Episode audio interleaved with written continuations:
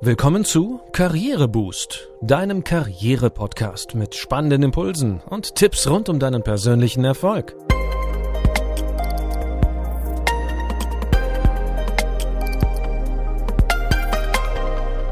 Willkommen zu Folge 48. Wie immer erfährst du in unserem Podcast, wie du Schwung in dein Arbeitsleben bringst und beruflich durchstarten kannst. Ich bin René und unser heutiges Thema sind Zielvereinbarungen. Du erfährst, wie Zielvereinbarungen dir helfen können, wenn du neu bist als Führungskraft. Aber auch, wie du sie in schwierigen Situationen als Management-Tool nutzen kannst. Eine zentrale Aufgabe für Führungskräfte besteht darin, die Tätigkeiten in einem Unternehmen auf ein bestimmtes Ziel auszurichten. Es ist deine Aufgabe als Führungskraft, Unternehmensziele in Teilziele zu untergliedern und daraus Ziele mit deinen Mitarbeitenden zu erarbeiten. Als wirksames Instrument bieten sich hierfür klare Zielvereinbarungen an. Denn sie helfen dir dabei, dein Team zu motivieren und erfolgreich zu führen. Außerdem sorgen sie dafür, dass dein Team maßgeblich zum Unternehmenserfolg beitragen kann. Hier sind vier Tipps, die dir helfen können, Zielvereinbarungen erfolgreich einzusetzen. Tipp 1 lautet, finde gemeinsame Ziele. Führen mit Zielen ist deswegen so genial, weil sich damit die zwei grundlegenden Führungsdimensionen miteinander verbinden lassen, nämlich die Ergebnisorientierung und die Mitarbeiterorientierung. Am Anfang stehen nicht konkrete Aufgaben im Mittelpunkt, sondern du konzentrierst dich auf die übergeordneten Ziele. Meist sind dies die Unternehmensziele. Diese werden auf die einzelnen Abteilungen aufgeteilt und im letzten Schritt in Ziele für jeden einzelnen Mitarbeiter umgewandelt. Somit ziehen alle gemeinsam an einem Strang. Das Team identifiziert sich stärker mit den Unternehmenszielen und übernimmt automatisch mehr Verantwortung für sein Handeln, weil klar wird, dass alle in einem Boot sitzen. Tipp 2. Betrachte Fehler als Erkenntnisgewinn. Ihr habt das Ziel verpasst, weil einer oder mehrere im Team Fehler gemacht haben? Viele Unternehmen reagieren darauf mit Sanktionen und Druck. Dabei kann ein Scheitern vielfältige Ursachen haben. Fehlende Sachmittel, organisatorische Probleme oder eine mangelnde Zusammenarbeit können das Team oder einen Einzelnen am erfolgreichen Abschluss des Projekts behindert haben. Ein Blick auf die Wachstumsraten von Top-Unternehmen beweist, am erfolgreichsten sind diejenigen Organisationen, die auf Sanktionen verzichten und Fehler lieber als Erkenntnisgewinn betrachten. Willst du hierüber mehr wissen, hör dir unsere Folge 36 an, aus Misserfolgen lernen.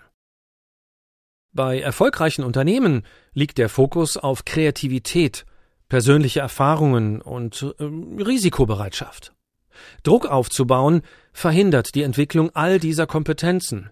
Also feiert doch einfach mal eure Fehler als Geschenke. Jemand aus deinem Team ist ein Risiko eingegangen und hat etwas riskiert. Es hat nicht geklappt. Na und? Lernt gemeinsam aus diesen Fehlern und seht sie als Erkenntnisgewinn an. Nun zu Tipp Nummer drei. Motiviere dein Team zur Eigenständigkeit. Gerade in schwierigen Zeiten kommt es darauf an, dass deine Mitarbeitenden dennoch motiviert, agil und engagiert Beiträge leisten um die Zukunft des Unternehmens zu sichern. Fakt ist auch, nie achten Mitarbeitende mehr auf das Verhalten ihrer Vorgesetzten als in Krisenzeiten. Lass das Steuerrad jetzt nicht los und bediene dich deiner Führungsinstrumente. Dazu solltest du mit deinen Mitarbeitenden gemeinsam sinnvolle Lösungsansätze entwickeln. Wichtig dabei ist, dass du lediglich eine Hilfestellung bietest. Nur damit versetzt du deine Mitarbeitenden in die Lage, das Problem selbstständig zu lösen. Nimmst du ihnen das Problem einfach nur ab, werden sie nichts dazulernen und demnächst wieder vor ähnlichen Problemen stehen. Unterstütze dein Team am besten, indem ihr gemeinsam die richtigen Fragen stellt. Etwa, wo liegt das Problem? Wie ist es entstanden? Wie wirkt es sich aus? Welche vergleichbaren Fälle gibt es? Und wie wurden sie gelöst? Welche der Lösungen könnte auf den aktuellen Fall angewendet werden? Welche Lösungsalternativen gibt es und welche Auswirkungen haben sie? Wo ist mit weiteren Schwierigkeiten und Widerständen zu rechnen? Wie können diese überwunden werden? Zu guter Letzt unser vierter Tipp. Bleibe trotz Zielvereinbarungen flexibel.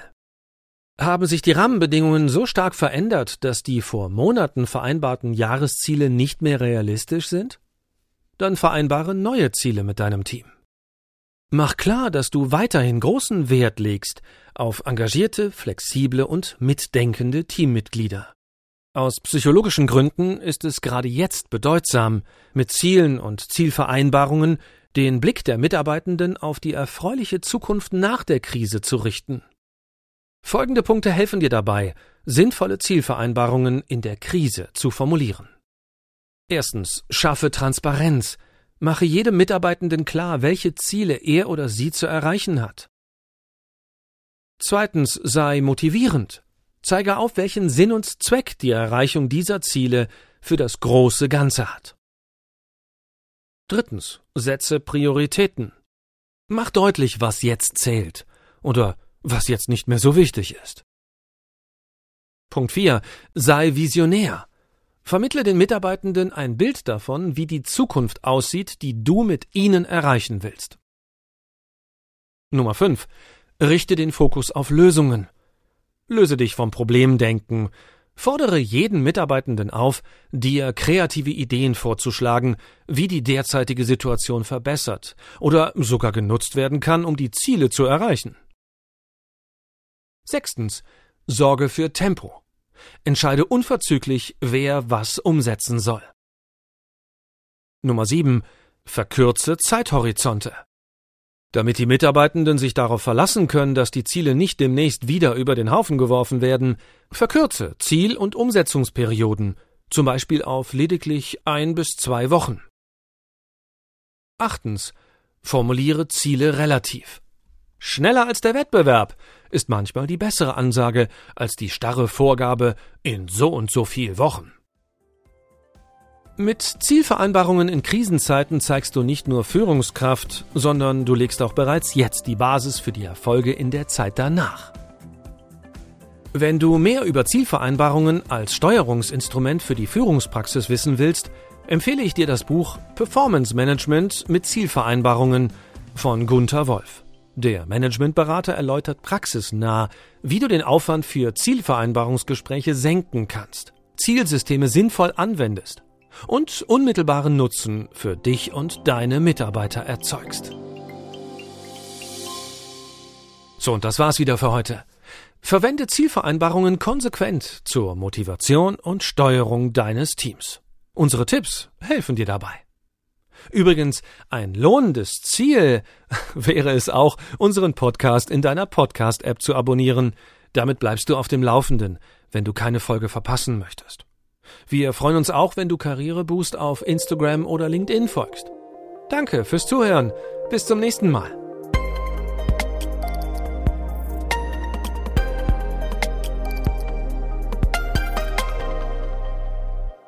Du hörtest einen Podcast von Karriereboost, einer Initiative von Haufe und Schäfer Pöschel. Infos zum Podcast findest du unter karriereboost.de.